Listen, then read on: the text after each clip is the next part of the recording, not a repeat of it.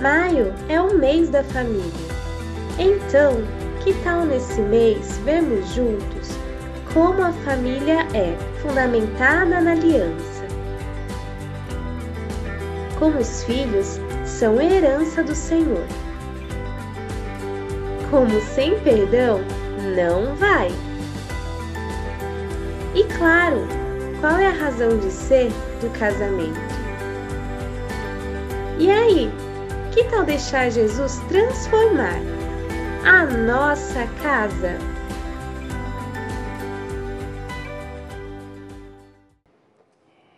Amém.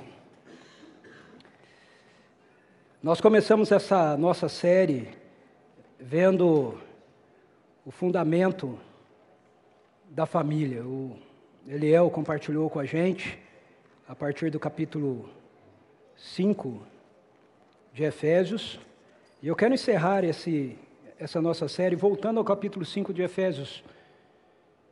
Essa manhã, eu convido você a abrir sua Bíblia comigo em Efésios, capítulo 5.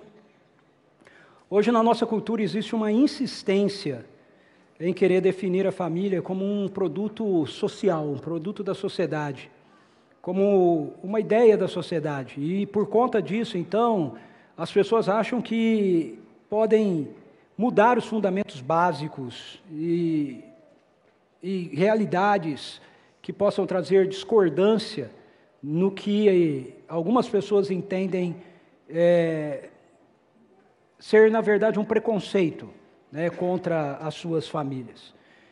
Isso está tão forte que uma imagem como essa aí, de um casal com uma criança, chega a ser visto e entendido por alguns segmentos, por algumas pessoas, como sendo ofensivo, como você querendo ofender, né, você querer dizer que outras famílias não são famílias e etc.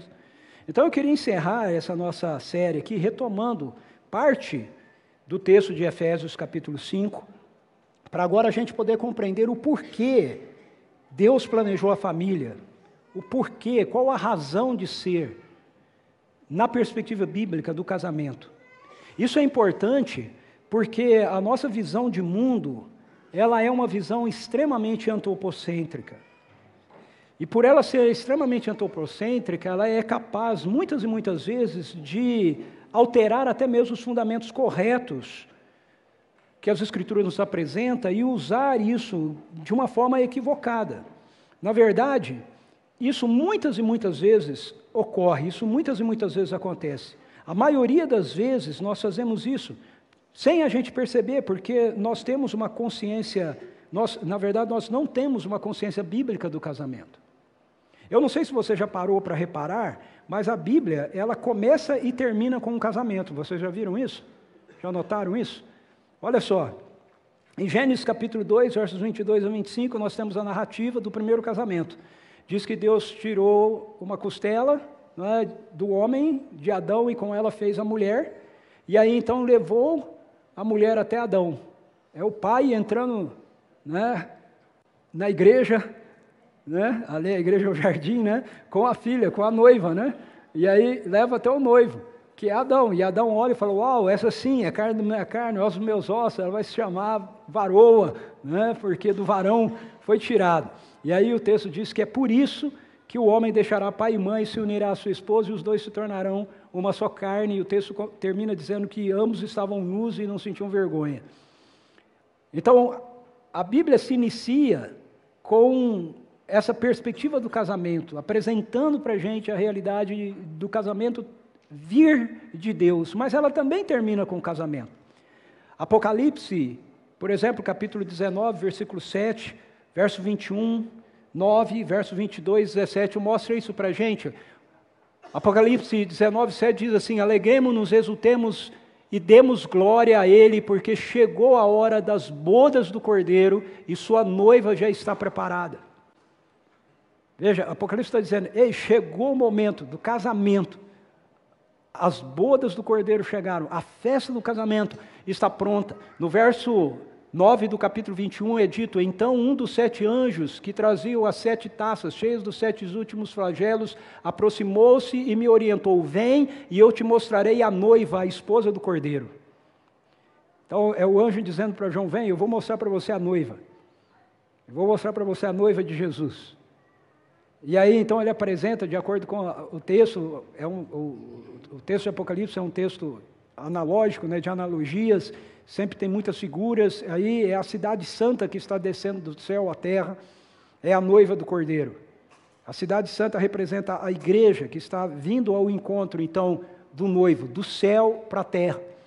Apocalipse 22, 17: O Espírito e a noiva proclamam: Vem, e todo aquele que ouvir responda: Vem. Quem sentir sede, venha, e todos quantos desejarem, venham e recebam de graça a água da vida. É um convite para que todos venham e participem das bodas do Cordeiro.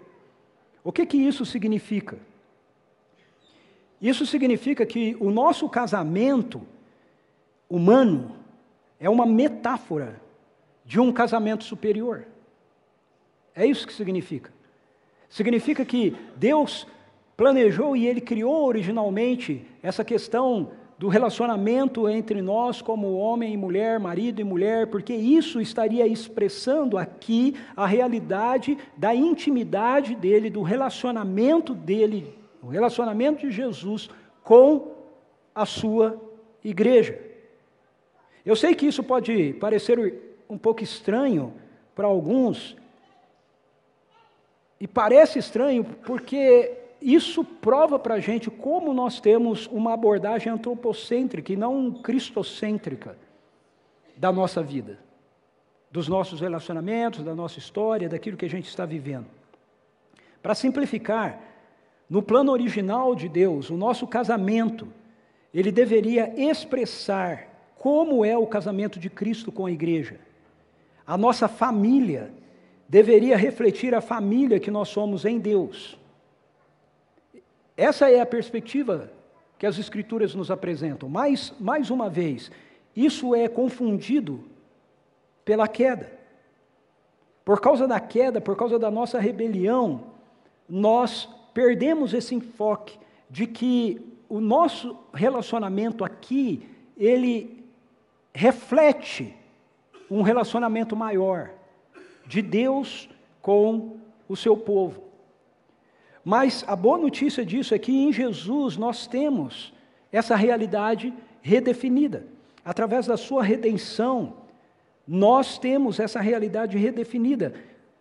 Através da redenção do Evangelho, nós precisamos entender que o nosso casamento, ele reflete, ele expressa a afeição de Jesus pela sua igreja. E é isso que o apóstolo Paulo está tratando em Efésios capítulo 5, versículos 22 a, a 33. É disso que ele está falando. Veja, muitas vezes, e, e, e, e por favor me entenda, não está não está errado usar o texto assim, ok? Ele só não é central. Muitas vezes nós usamos Efésios 5 para ensinar e para falar sobre o nosso casamento. E ele está falando sobre o nosso casamento. Mas a gente precisa entender que ele está falando sobre o nosso casamento com um enfoque específico. E o enfoque específico dele é mostrar a relação que existe entre Jesus e a igreja. Entende? Ou seja, o texto não foi escrito para falar do casamento. O texto foi escrito para que o casamento fale de Deus, o casamento fale da glória de Deus. Eu posso colocar isso assim: Deus não existe para nos dar um casamento bom e bem-sucedido. Ok? Embora a gente desfrute disso, mas Ele não existe para isso.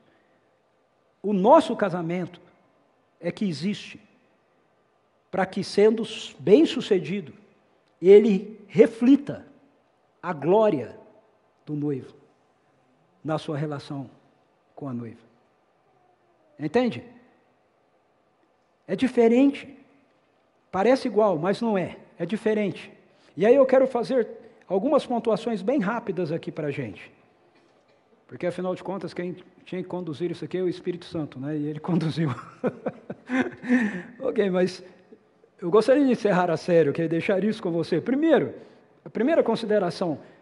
Veja, olhando para o texto, a gente vai ver que nas posturas da esposa, nós vemos o testemunho da postura da igreja para com Jesus. Veja, eu, eu sei que muitas vezes a gente toma esse texto para falar: olha, a esposa precisa ser submissa ao marido, ou o marido precisa amar a esposa e tal, e o texto ele, ele, ele está dizendo isso, mas o objetivo do texto dizer isso não é visando meramente nos dar uma fórmula de como nós podemos ter um casamento bem-sucedido. O objetivo do texto dizer isso é mostrar para a gente que através desse tipo de relacionamento, através de um relacionamento conjugal, onde a esposa ela é diante do seu, do seu esposo, né, ela tem uma prática de submissão inteligente, uma prática de submissão graciosa, uma prática de submissão confiante, uma prática de submissão respeitosa.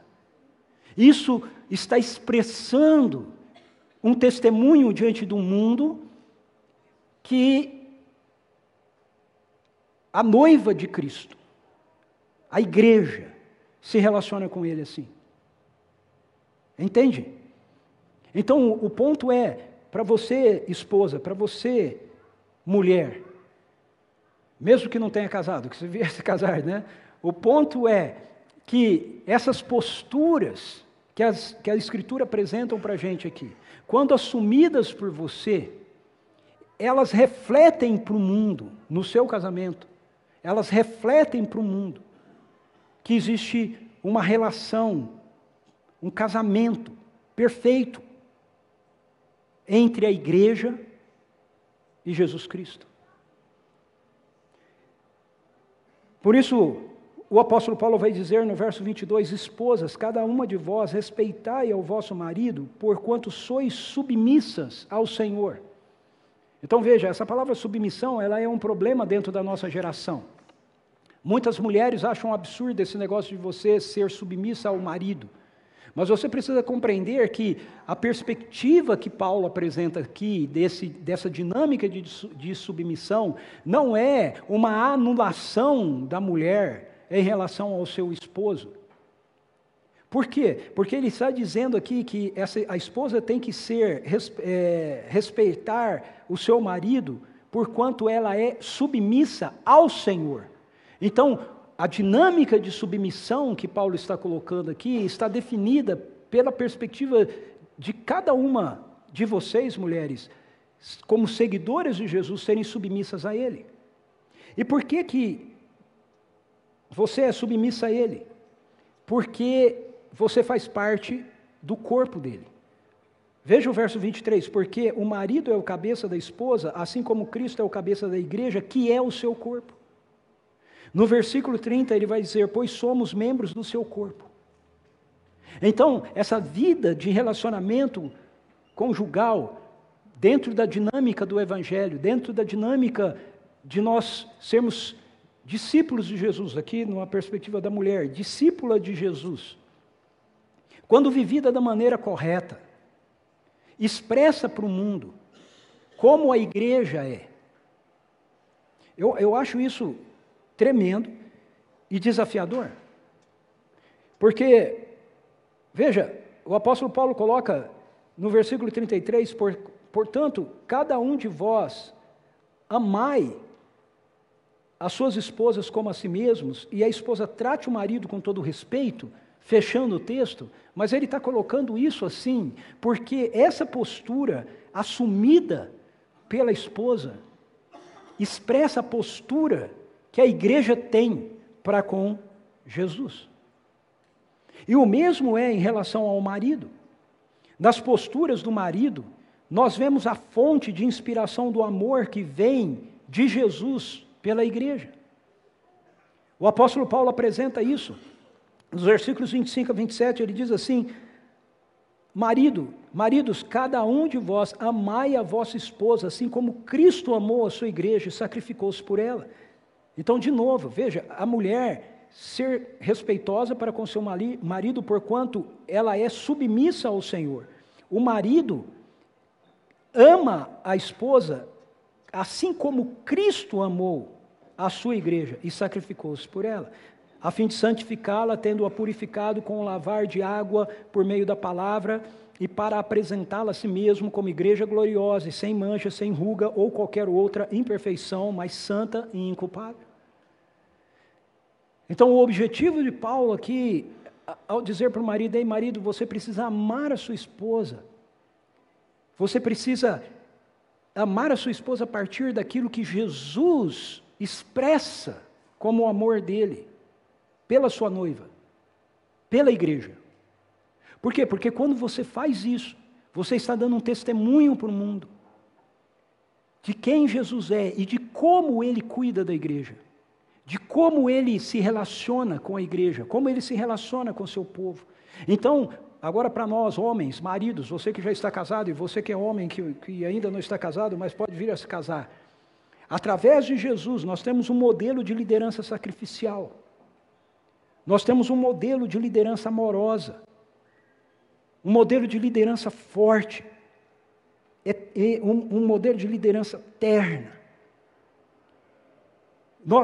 O texto não está dizendo que simplesmente que você deve tentar viver isso para você ter um bom casamento. O texto está dizendo que você vivendo isso, você está testemunhando diante do mundo como é a relação de Jesus com a igreja. E isso é um mistério. Paulo diz isso para a gente. No verso 32 ele diz, portanto, cada um. É, diz, é, 32 ele diz: Este é um mistério grandioso. Refiro-me, contudo, à união entre Cristo e a sua igreja. Então, o objetivo do casamento é a missão. O objetivo do casamento é o testemunho ao mundo Ok?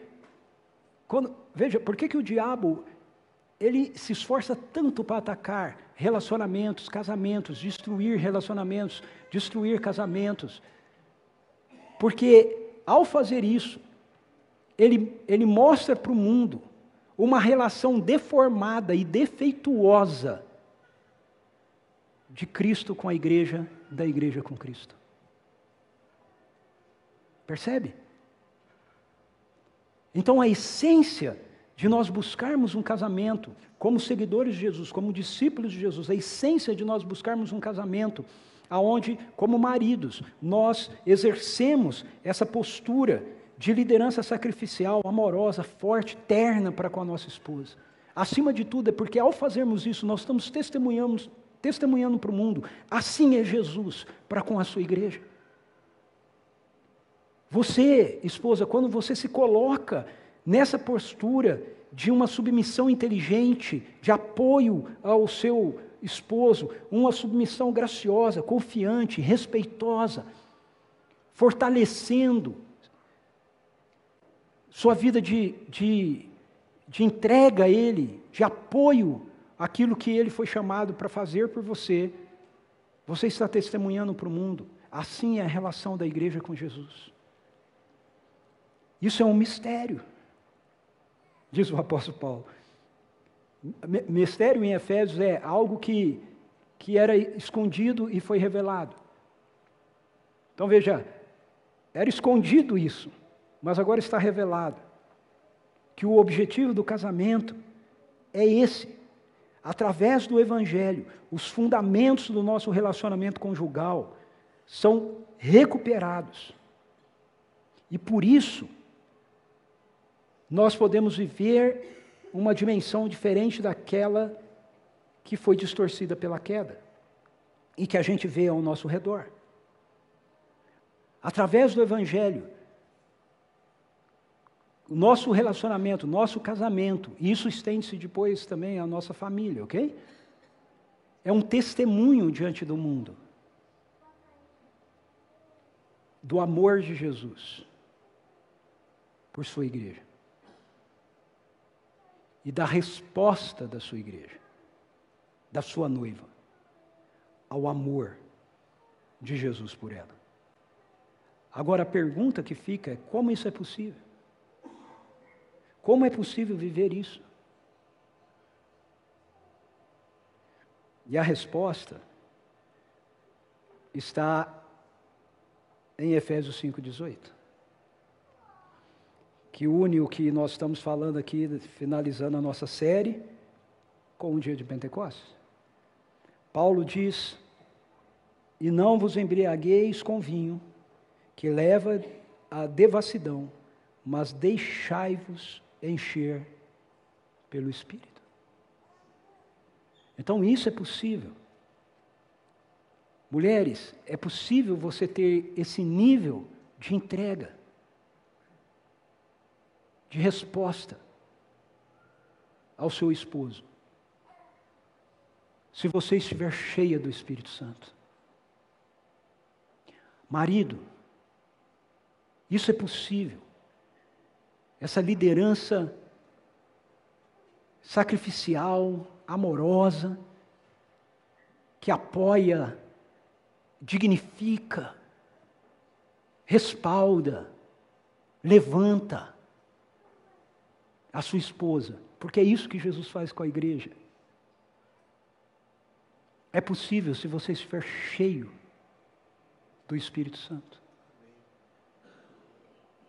Sem a presença do Espírito Santo, sem nós estarmos buscando uma vida cheia da Sua presença em nós. Isso que Paulo apresenta para a gente é uma utopia. Mas não é utopia. Porque o Espírito Santo está à minha disposição e à sua disposição para fazer exatamente isso. Ele te capacita ao encher a sua vida com a vida dele, para que você seja como esposa, aquilo que a igreja é para com Jesus. Ele te capacita ao encher a sua vida, para que você seja como esposo, aquilo que Jesus Cristo é para sua noiva. Amém? Então feche seus olhos, curva a sua cabeça. Nós vamos orar. Eu sei que nós já recebemos bastante dele, já pedimos bastante dele, mas sempre a mais. sempre a mais. Então agora eu quero que você ore aí onde você está. Você, marido, ore dizendo: Espírito Santo, me encha com a Sua presença. Para que eu expresse no meu casamento, como marido, a realidade do teu amor para com a igreja. Quando as pessoas que me conhecem olharem o meu relacionamento com a minha esposa, que eles possam chegar à conclusão: só pode ser Jesus. Mulher, peça isso, esposa, peça isso, Senhor, Espírito Santo, encha-me, encha-me, para que eu tenha uma vida de entrega, de cooperação, de parceria com meu esposo, de tal forma que eu expresse a vida da tua igreja no meu relacionamento. De tal maneira que as pessoas, ao olharem para mim como esposa, só tenho uma conclusão a chegar. Só pode ser Jesus. Espírito Santo, obrigado por aquilo que o Senhor fez essa manhã aqui entre nós. E mais uma vez nós nos colocamos diante do Senhor. Nós queremos confessar, nós precisamos do Senhor. Tudo é sobre ti, Jesus. Tudo é sobre ti não é sobre nós, é sobre o Senhor. Obrigado porque o Senhor abençoa as nossas vidas, abençoa o nosso casamento, mas o seu objetivo não é meramente fazer com que a gente tenha casamentos bem-sucedidos, felizes, alegres.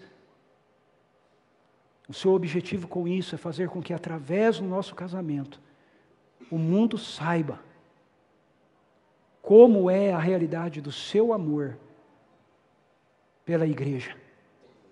Através do nosso casamento, o mundo saiba como é a resposta da tua noiva, da tua igreja, ao teu amor por ela.